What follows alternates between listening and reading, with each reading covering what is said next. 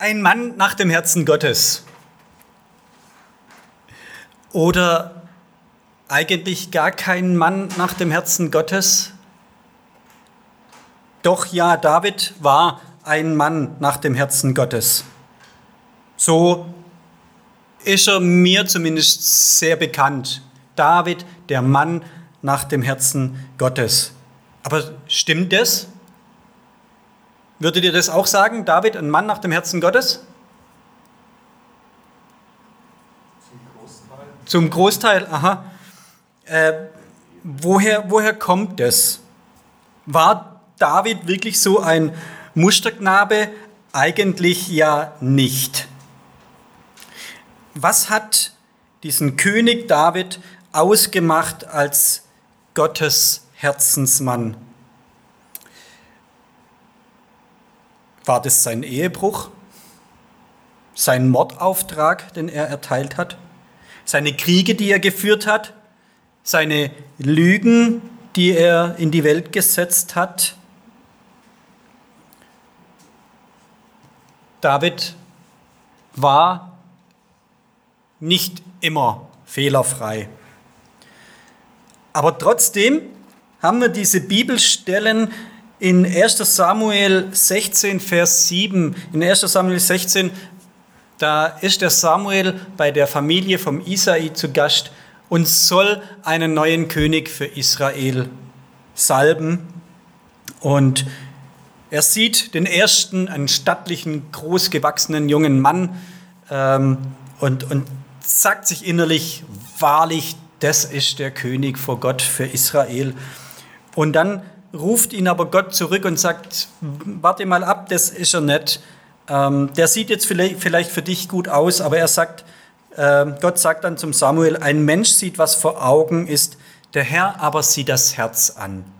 Das sagt er in 1 Samuel 16, Vers 7 zum Samuel und sagt, dieser Mann, der sieht für Menschen jetzt ideal aus für einen König, aber ich möchte mir einen aussuchen, bei dem mir das Herz passt. Und ähm, so hat vorher schon Gott zum König Saul sagen lassen, in 1 Samuel 13, Vers, Vers 14, so aber wird deine Herrschaft nicht von Dauer sein, denn der Herr hat sich einen Mann nach seinem Herzen ausgesucht. Er hat ihn bereits zum Anführer seines Volkes bestimmt, weil du dem Herrn nicht gehorcht hast. Der König Saul war so ein Mann, groß, stattlich, eineinhalb Köpfe größer als die meisten Menschen um sich herum. Ähm, ein, ein König, der äußerlich was hergemacht hat, vielleicht eine Art Provokation von Gott an sein Volk, äh, weil sie sich einen König gewünscht haben. Gott hatte nicht vorgesehen, da einen König einzusetzen und sie wollten, ihnen war Gott als Anführer nicht genug, sie wollten einen greifbaren König, wie die anderen Völker auch. Und dann hat vielleicht Gott so ein Stück weit äh, flapsig gesagt, Edge Badge, ich gebe euch einer, wie ihr es euch vorstellt. Und dann war das gar nichts mit dem. Und dann hat Gott gesagt, jetzt suche ich mir einer nach, nach meinen Maßstäben raus. Und in seiner Rede in Antiochia sagt Paulus dann auch in Apostelgeschichte 13, Vers 22, als er diesen, also Saul, verworfen hatte, erhob er David zu ihrem König, von dem er bezeugte, in Samuel 13, Vers 14, ich habe David gefunden, den Sohn Isais, einen Mann nach meinem Herzen, der soll meinen ganzen Willen tun. Jetzt war David ein Mensch mit Fehlern. David war nicht perfekt. David hatte sehr gut begonnen. David hat im Vertrauen auf Gott seine Schafe gehütet. Er hat mit Gottes Hilfe in Gottes Namen den Riesen Goliath besiegt. Hat im festen Glauben und Vertrauen auf Gott die Philister erfolgreich bekämpft. Er wurde von Gott zum König auserwählt und hat trotzdem, als er schon als König vorgesehen war und davon wusste, immer noch dem amtierenden König treu gedient, weil er auf Gott vertraut hat, dass Gott seinen Zeitplan erfüllt, hat nicht sich selber eigenmächtig am König vergriffen, sondern hat abgewartet. Ein Mann nach, nach dem Herzen Gottes, der nicht für sich selber kämpft, sondern Gottes Willen treu befolgt und da sogar seinem Feind dient oder zumindest ihn dann auch später nicht von sich aus angegriffen hat. Ähm, und dann hat David mit Gott ein stabiles Königreich aufgebaut, hat das Gebiet von Israel erweitert. Er hat fest an Gott geglaubt und hat viele Psalmen gedichtet, die Gott Ehre geben, wo ganz viel auch von seinem Trau Vertrauen und seiner innigen Beziehung zu Gott auch ähm, zum, zum Vorschein kommt, was, was da ausgedrückt wird. Ähm, aber nach diesem guten Beginn und auch guten Zwischenphasen ist doch oft auch dem David passiert, dass ihm, äh, weiß nicht, ist ihm der Ruhm zu Kopf gestiegen, die, der Erfolg. Ist er zu übermütig, zu selbstsicher geworden? Ist Routine eingekehrt und alles einfach irgendwo so schleichend abwärts gegangen? Es kam zum Beispiel der größte seiner bekannten Fehler. Er hat sich's gemütlich gemacht und hat sich zurückgehalten, ist daheim geblieben, als er in die Schlacht hätte ziehen sollen. Und hat sich dann bei dieser Gelegenheit in die Frau eines anderen verguckt und hat sogar nach einem misslungenen Verschleierungsversuch dieses Fehltritts den Nebenbuhler aus dem Weg räumen lassen. David ist auch vor allem im Alter dann weich geworden, zu nachgiebig und hat nicht mehr durchgegriffen, auch nicht bei offensichtlicher Sünde in seinem Umfeld hat er gewähren lassen. Und schließlich hat er am Ende ähm, auch nochmal gegen ein klares Gebot Gottes verstoßen oder gegen ein Verbot Gottes, hat eine Volkszählung angeordnet. Gott hat gesagt, er will nicht, dass das Volk gezählt wird, aber David wollte wissen, wie viel Macht habe ich eigentlich? Wie viele Menschen unterstehen mir? Wie stark ist mein Heer? Hat die wehrfähigen Männer zählen lassen. Eine sehr traurige Geschichte. Ähm, könnt ihr auch mal nachlesen am Ende des zweiten Samuel-Buchs. Und trotz diesen Fehltritten und teils schweren Vergehen ist David derjenige, den man als Maßstab anlegt für Gottes Treue und ist eben, wird genannt als ein Mann nach dem Herzen Gottes. David hat Fehler gemacht,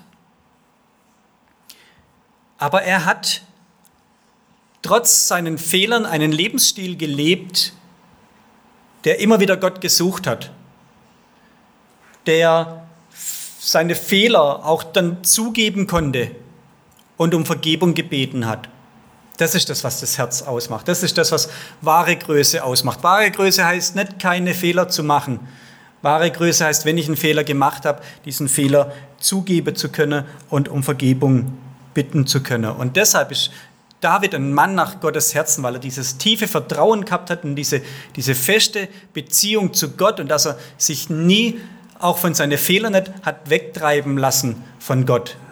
Ich weiß, wie es euch geht. Ich habe das immer wieder, dass ich, wenn ich einen Fehler gemacht habe, mich dann auch manchmal nimmer unter die Augen Gottes traue und sage, bei dem, was du jetzt dir heute geleistet hast, da solltest jetzt, also das, das ist so das Zwischenmenschliche. Wenn ich ein schlechtes Gewissen gegenüber meinem Gegenüber habe, dann traue ich mich dem nicht unter die Augen. Und ähm, ja, mir ging das jetzt so, ich habe einen Geburtstag vergessen und habe es erst spät gemerkt. Und aus zwei Wochen sind dann vier Wochen geworden, weil ich dann ähm, gedacht habe, oh Mann, wie, wie, soll ich das erklären, dass ich den Geburtstag vergessen habe? Und dann kam anderes dazwischen, ich habe es nochmal vergessen. Und dann wurden schon vier Wochen und ich habe den Geburtstag immer noch nicht, äh, immer, immer noch vergessen gehabt und war bei der Person nicht. Und es wird immer schwerer. Und ich habe gemerkt, ich, ich habe ein Problem, mich da zu entschuldigen, weil, ich diesen, weil mir dieser Fehler unterlaufen habe, diese Person zu vergessen. Und das ist eigentlich was Schwerwiegendes auch, wenn man jemand vergisst. Das ähm, ja, ist für manche gar nicht leicht. Ähm, und so geht es mir oft auch mit Gott, dass ich sage, ich kann ihm jetzt nicht in die Augen treten, ich kann heute nicht beten, ich kann nicht singen. Ähm, und genau das, das sagt uns Gott eigentlich auch in der Bibel, wenn dein Herz dich auch verklagt, Gott ist größer als dein Herz. Gottes Gnade und seine Liebe zu uns ist viel größer und er mag uns vergeben und will uns wieder annehmen. Deshalb gibt uns Gott die Geschichte von dem verlorenen Sohn, der Vater, der den weggelaufenen Sohn wieder in die Arme schließt. So ist Gott und deswegen brauchen wir keine Angst vor ihm haben, sondern dürfen offen zu ihm gehen. Und er möchte auch, dass wir untereinander so offen miteinander umgehen. Und in dieser Angelegenheit war Gott absolut ein Mann nach Gottes Herzen.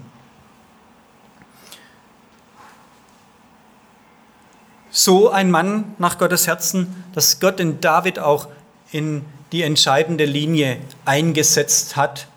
Immer in Matthäus 1, den Familienstammbaum vom Messias, von Jesus Christus lesen. Da ist die Familie von David maßgeblich er wird auch Davids Sohn genannt, der in der Davidsstadt geboren wird. Diese Rolle spielt David, der Mann nach dem Herzen Gottes.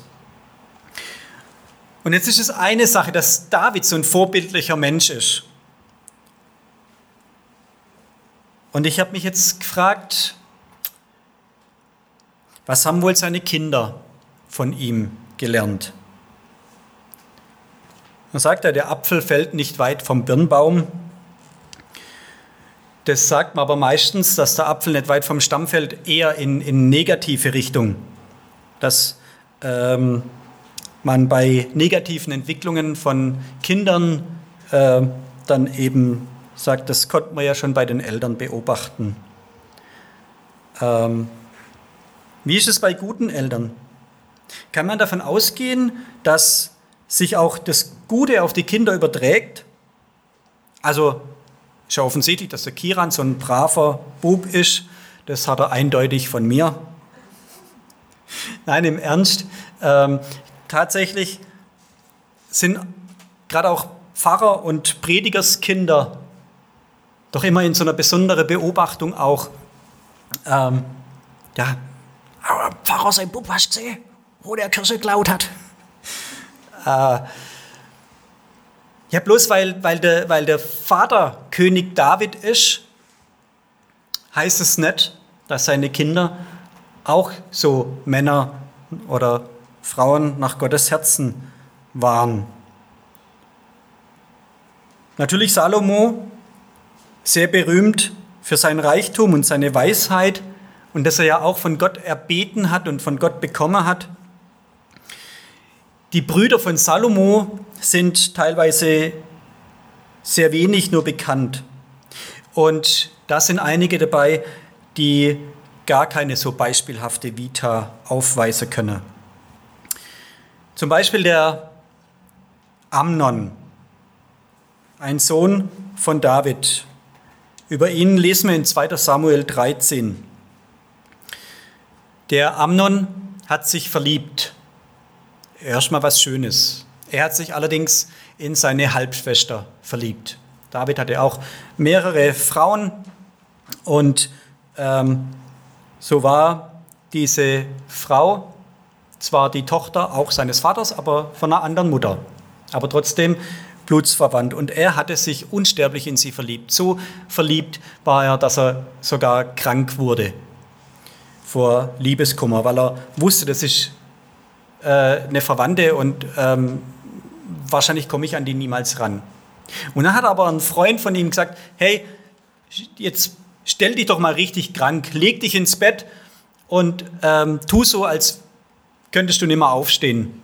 Und dann, äh, wenn der König fragt, wie es dir geht, dann sag ihm, was mir helfen würde, wäre, wenn meine, meine Lieblingsschwester mich bedienen würde, wenn die mich versorgt, wenn die mich pflegt, wenn die sich um mich kümmert als meine Krankenschwester.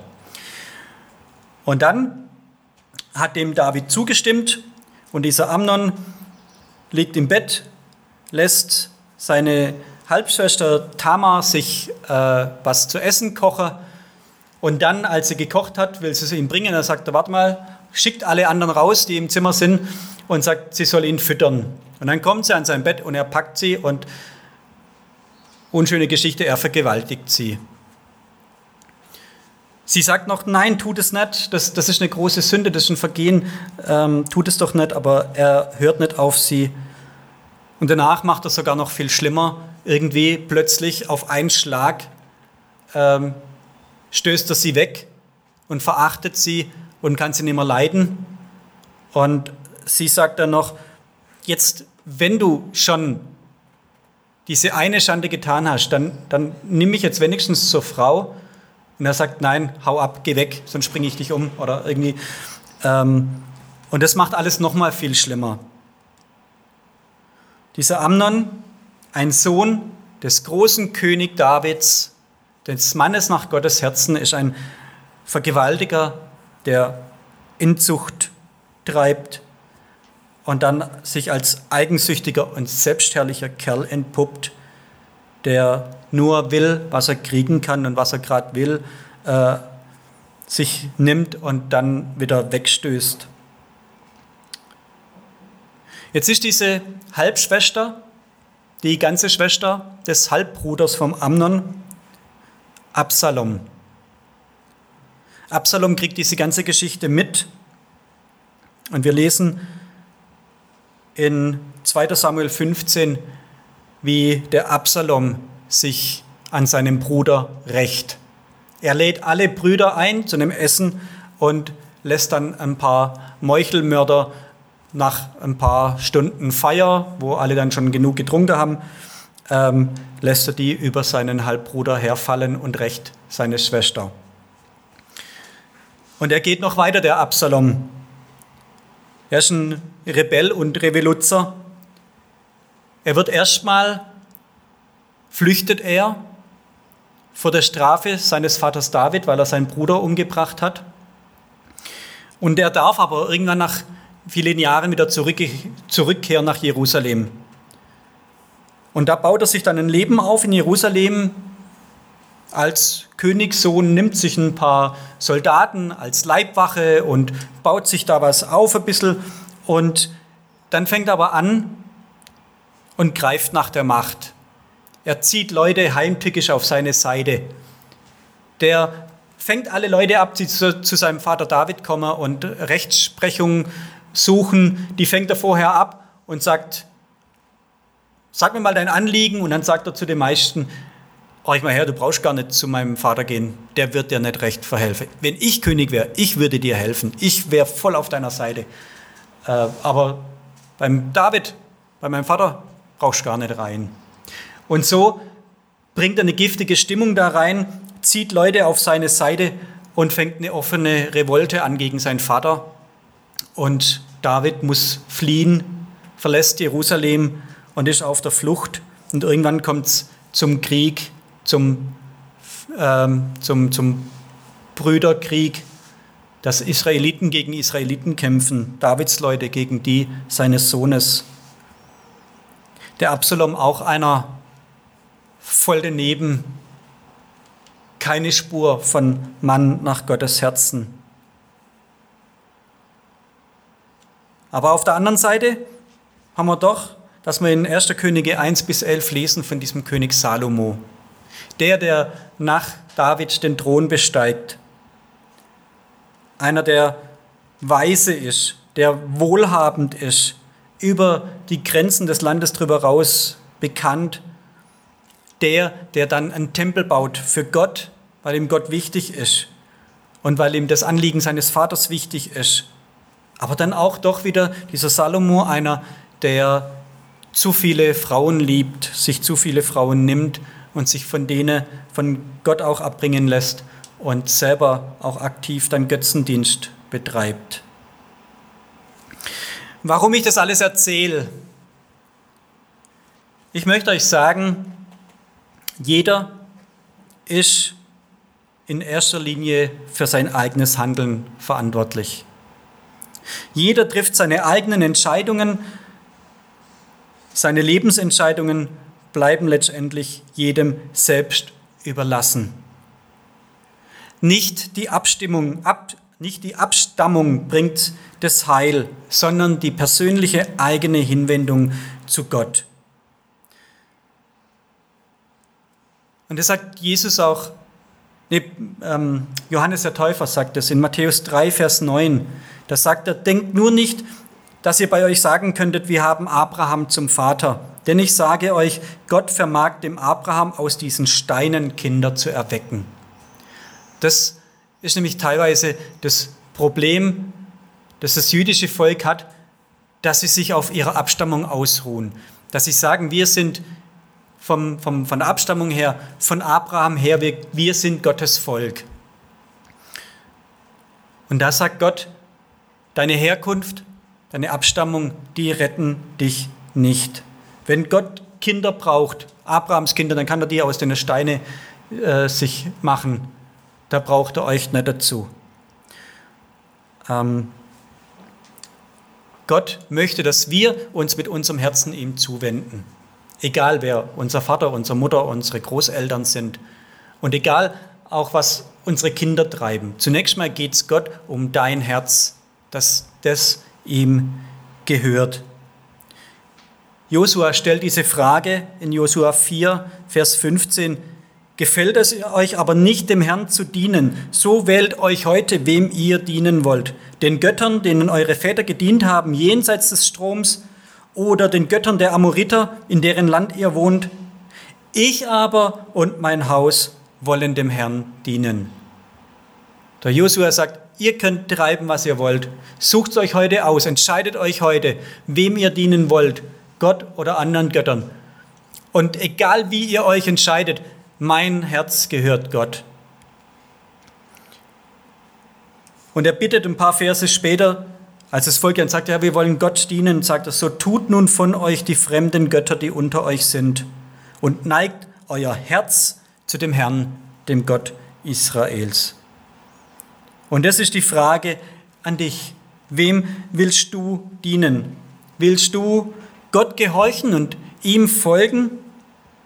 Diese Entscheidung musst du allein für dich treffen, weil deine Eltern Mitglieder hier in der LKG sind und du schon in der Kinderstunde und in der Jungschau warst, äh, das hilft dir nicht, weil deine Eltern dich in den Kindergottesdienst geschickt haben.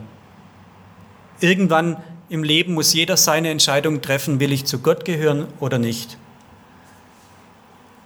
Und diese Entscheidung muss auch immer wieder erneuert werden. So wie der David obwohl er ein Mann nach, nach dem Herzen Gottes war, ist er auch immer wieder abgerutscht, hat sich immer wieder entfernt von Gott, hat immer wieder Fehler gemacht. Aber er hat sich immer wieder neu entschieden, ich will dem Herrn dienen. Und das hat ihn ausgemacht, dass er Gott treu geblieben ist. Nicht, dass er fehlerfrei war. Und du musst auch nicht fehlerfrei sein. Und du musst keine perfekten Eltern haben. Und übrigens, die Eltern sind auch nicht dafür verantwortlich, wie sich die Kinder entwickeln. Man steht in der Verantwortung, Gutes mitzugeben und das Möglichste zu tun. Aber wie sich ein Kind entscheidet, das hat man dann letztendlich nicht in der Hand. Jeder ist da für sich selber verantwortlich, seine persönliche Beziehung mit Gott zu leben. Gottesdienstbesuch und Jugendkreisbesuch ist wichtig, sehr wichtig, aber es entscheidet nicht über unsere Beziehung zu Gott, sondern ob mein Herz Gott gehört. Und ich lade euch ein, immer wieder neu euch Gott hinzuwenden mit eurem ganzen Herzen. Ich bete.